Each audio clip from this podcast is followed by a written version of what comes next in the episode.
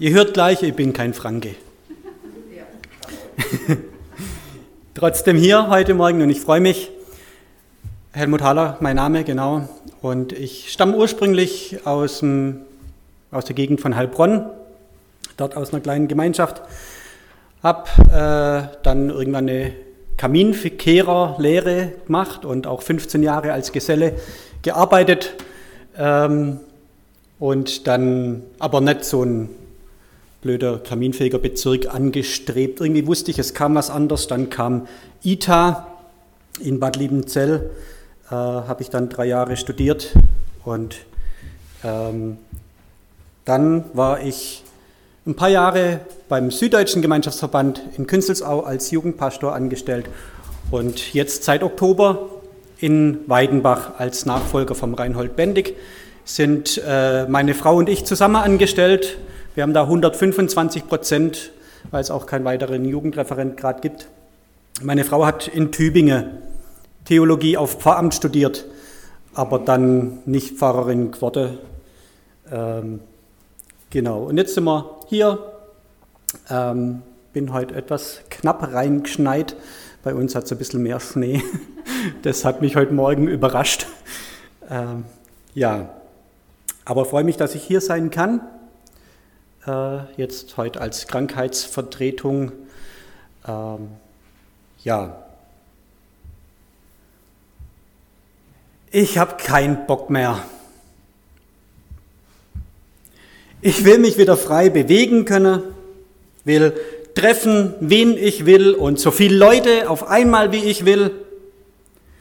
Ich wünsche mir, dass wir auch wieder gemeinsam essen und trinken können. Das fehlt mir einfach und ich habe es so satt, dass wir uns nicht mehr gemeinsam satt essen können.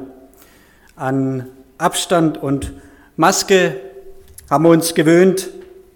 Lüften tun wir dann auch. Ähm, aber wie gern würde ich einfach mal wieder meine Freunde und auch meine Familie in Arm nehmen. Ich will. Ich will jetzt hier nicht über Corona reden, aber da werden mir einfach Dinge deutlich, die ich will, die ich gern tun würde. Und da habe ich eben gerade durch Corona was Wichtiges auch gelernt. Dass es nicht um mich geht.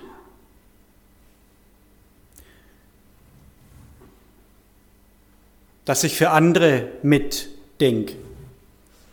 Diese ganzen Regeln und Verordnungen sind ja nicht nur zum Eigenschutz, sondern dass ich andere auch nicht in Gefahr bringe. Früher als Kaminfeger, da bin ich mit Halsschmerzen ins Geschäft gegangen, das war mir egal. Es ging ja darum, ob ich es schaffe, ob ich mich fit genug fühle, meine Arbeit zu tun an dem Tag. Ähm, ich kriege das hin, ich bin nicht krank und ich werde nicht krank. Und es ging immer um mich, was ich schaffe, was ich kann und habe mir eigentlich kaum Gedanken drum gemacht, dass ich die Leute, zu denen ich ins Haus gehe, wenn ich krank bin und ich bei denen der Kamin kehre, dass ich ja dann Krankheit in diese Häuser reintrage. Da habe ich mir wenig Gedanken drum gemacht. Und heute denke ich viel mehr drum, darüber nach, könnte ich andere krank machen.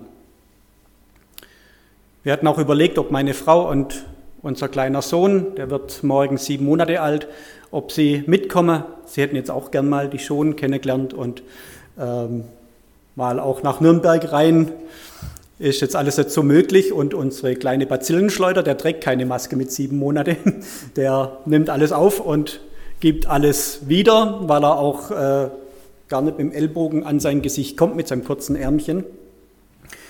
Ähm, ja, aber wir haben gesagt, wir müssen vorsichtiger sein.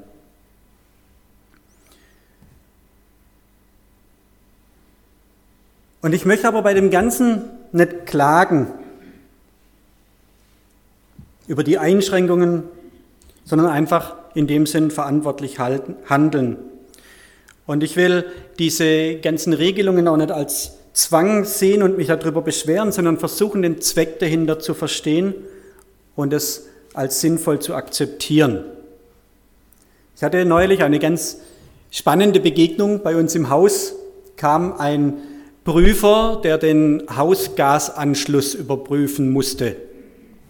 Der hat geklingelt, ich habe ihn dann reingelassen, wir waren im Keller, im Heizraum, der hat den Gasanschluss geprüft und er war dann ganz interessiert, wie es denn uns als Gemeinde geht. Er hat ja gesehen, außen Schild, äh, Schaukasten, ähm, Liebenzeller Gemeinschaft. Und dann hat er gefragt, wie ist denn bei euch? Kommen jetzt mehr Leute in Gottesdienst? Ich weiß nicht, ich habe nicht rausgekriegt in ein paar Minuten, wo er steht, ob er glaubt, was er glaubt, was er äh, wollte mit seiner Frage. Aber er hat gesagt, es ist doch so, dass es, wenn es den Leuten gut geht, dann brauchen sie Gott nicht. Aber in der momentanen Situation muss doch, kann es doch diese diesen Effekt geben, dass Leute mehr nach Gott fragen und jetzt in die Kirchen und Gemeindehäuser stürmen, weil sie merken, wir verlieren die Kontrolle. Das war sein, seine Idee und er wollte von mir wissen, ob das so ist. Ich habe dann gesagt, dass es äh, teilweise so ist, dass aber teilweise wir auch unter uns sehr ängstliche Menschen haben, oder sehr vorsichtige, natürlich auch sehr gefährdete, ältere Menschen, kranke Menschen mit Vorerkrankungen, die zur Hochrisikogruppe gehören, die eben sonst sehr gern regelmäßig in Gottesdienst gekommen sind, aber jetzt nicht kommen. Und ähm, natürlich haben wir auch manche, die ein bisschen schimpfen und sagen, das müsste doch alles gar nicht sein und da die Regierung kritisieren. Dann hat er gesagt, der Gasanschlussprüfer, das steht doch in eurer Bibel drin. Jesus sagt, gebt dem Kaiser, was des Kaisers ist. Äh, ihr müsst Gesetze auch befolgen.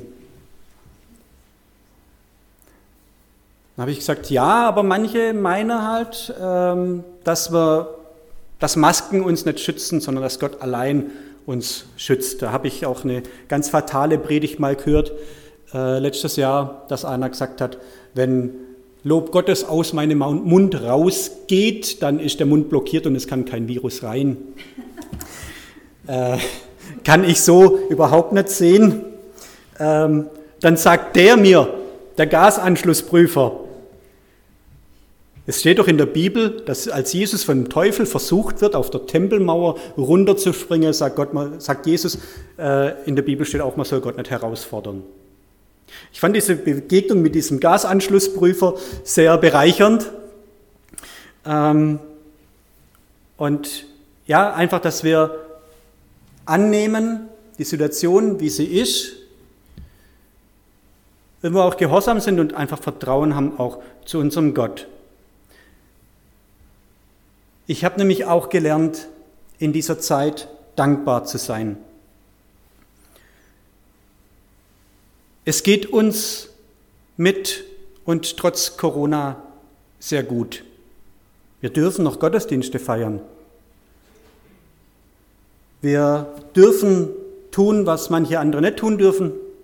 Und überhaupt in Deutschland dürfen wir uns noch relativ frei bewegen. Ich habe viele Freunde, die in unterschiedlichen Ländern in der Welt unterwegs sind. Eine, die mit mir studiert hat in Bad Liebenzell in meiner Klasse, die hat neulich ein Foto geschickt von ihrem Arm. Da ist so ein äh, Armband, also sie hatten ein Armband, die waren in Deutschland, Familie besuchen, über Weihnachten sind wieder in ihr Missionsland ähm, und da haben die jetzt so ein Elektroarmband gekriegt, das kontrolliert, dass sie das Haus nicht verlassen, solange sie in Quarantäne sind. Also das ist eine Überwachung vom Staat, das ist Diktatur. Da schimpfe ich nicht über die Merkel, wie die uns einschränkt, weil sie sagt, wir dürfen nicht 15 Kilometer wegfahren weiter wenn die Zahlen zu hoch sind. Ähm, oder eine Freundin von meiner Frau, frühere Kollegin, die äh, ist auch in der Mission, die durften lange Zeit nicht Auto fahren und durf, durften dann nach der ersten Lockerung zweimal in der Woche mit dem Auto zum Einkaufen fahren. Totale Einschränkung, die durften wirklich Wochen, Monate lang nicht die Wohnung verlassen. Und da finde ich, geht es uns relativ gut und ich habe da einfach gar keinen Anlass zu schimpfen. Äh, manchmal genieße ich sogar, daheim zu sein und Ruhe zu haben. Diese Ruhe an Silvester.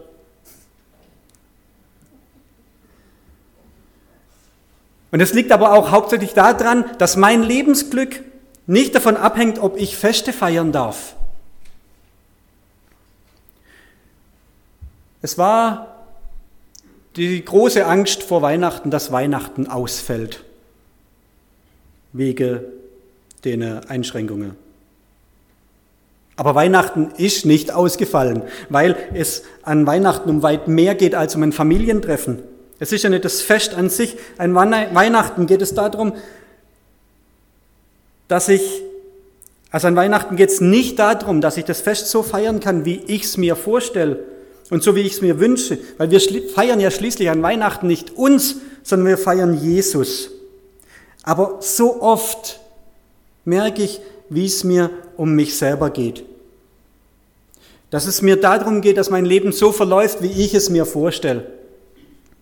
Und dass es so kommt, wie ich es mir wünsche, dass das kommt, dass ich das kriege, dass ich das schaffe, was ich will.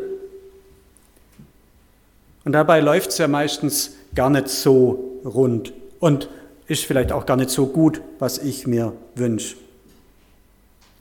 Mir begegnen Probleme, Kummer und Sorgen, Leid und Nöte und immer, immer neue Herausforderungen. Kaum, kaum daheim vom Urlaub zähle ich schon die Wochen, bis wieder Urlaub ist und ich endlich mal ausspannen kann. Man wünscht sich Ruhe, einfach mal alles erledigt, alles abgehakt zu haben, alles raus aus dem Kopf. Aber irgendwie steht immer was da, irgendwie beschäftigt immer was, irgendwie treibt immer was um. Und es kommt nie zu dieser kompletten Ruhe. Und ähm, in dem Bibeltext, den ich heute ähm, mal anschauen will noch, geht es auch um Schwierigkeiten, Bedrängung, um Ratlosigkeit und Zweifel, Verfolgung und Niedergeschlagenheit. Aber das alles mit Hoffnung und Zuversicht. Der Text steht im zweiten Korintherbrief, Kapitel 4, die Verse 7 bis 11. Ich möchte den Text lesen. Jetzt habe ich ihn selber nicht in der Übersetzung dabei. Ähm, ich lese da. Oh, gut. 2. Korinther 4, 7 bis 11. Wir haben aber diesen Schatz in irdenen Gefäßen, auf dass die überschwängliche Kraft von Gott sei und nicht von uns. Wir sind von allen Seiten bedrängt, aber wir ängstigen uns nicht. Uns ist bange, aber wir verzagen nicht.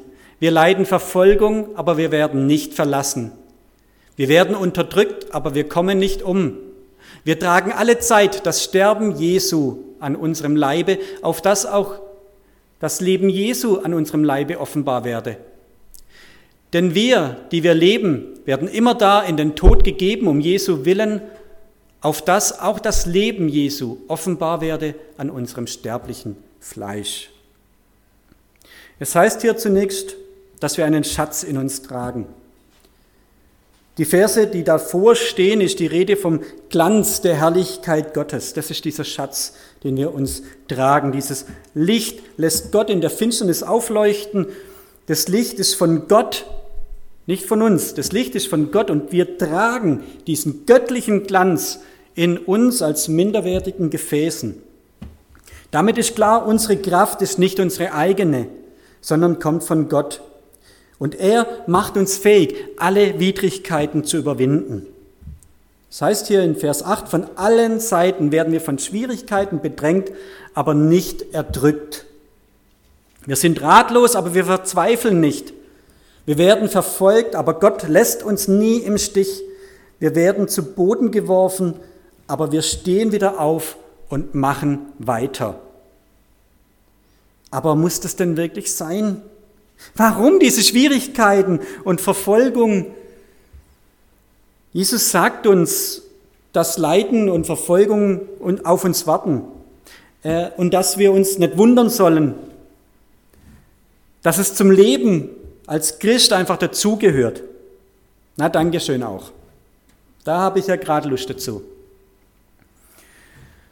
Bedrängung, Verfolgung, ja, gehört dazu, erwartet's.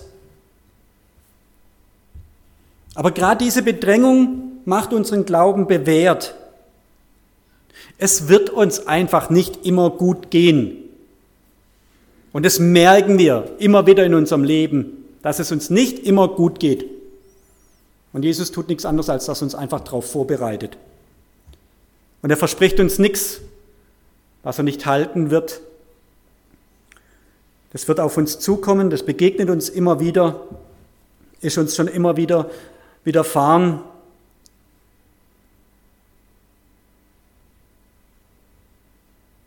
Es wird uns nicht immer gut gehen. Ja, wir werden Druck aushalten müssen, aber wir werden nicht erdrückt. Ja, wir werden Zweifel erfahren, aber wir verzweifeln dabei nicht. Ja, wir werden verfolgt werden, aber niemals allein gelassen. Ja, wir werden zu Boden geworfen, aber wir stehen wieder auf und machen weiter. Wir fragen oft bei Schwierigkeiten und Problemen, warum? Warum passiert mir das? Warum gerade mir? Warum gerade jetzt? Warum lässt Gott es zu? Ich möchte euch einladen und ermutigen, stattdessen zu fragen, nicht zu fragen, warum, sondern wozu. Stellt vielleicht die gleiche Frage, warum und wozu, aber es gibt einen gravierenden Unterschied. Wenn wir fragen, warum und woher, dann blicken wir nur auf die Ursachen und auf die Probleme. Wenn wir stattdessen fragen, wozu oder wofür, dann nehmen wir den Zweck und das Ziel in den Blick. Warum schaut zurück? Wozu schaut nach vorne? Ein Warum kann leicht eine negative Perspektive bekommen und ein Wozu kann sich gut positiv auswirken. Warum ist Jesus gestorben am Kreuz? Wegen unserer Schuld, wegen unserer Sünde. Wofür ist er gestorben? Dass wir ewiges Leben haben. Er ist gestorben wegen der Schuld, aber er ist gestorben, damit wir leben. Und so dürfen wir unseren Blick weglenken von der Frage, warum passiert es alles, hin zu der Frage, wozu soll ich durchhalten? Ich lebe mit einer anderen Perspektive. Ich lebe mit der Perspektive Ewigkeit. Das Schwierige dabei ist, dass wir dieses Ziel, das uns da erwartet, auf das wir hinleben, für das wir durchhalten, noch nicht sehen können. Gott wird eine neue Erde schaffen, ohne Leiden. Und diese neue Welt, die hat jetzt schon auch ihren Anfang genommen.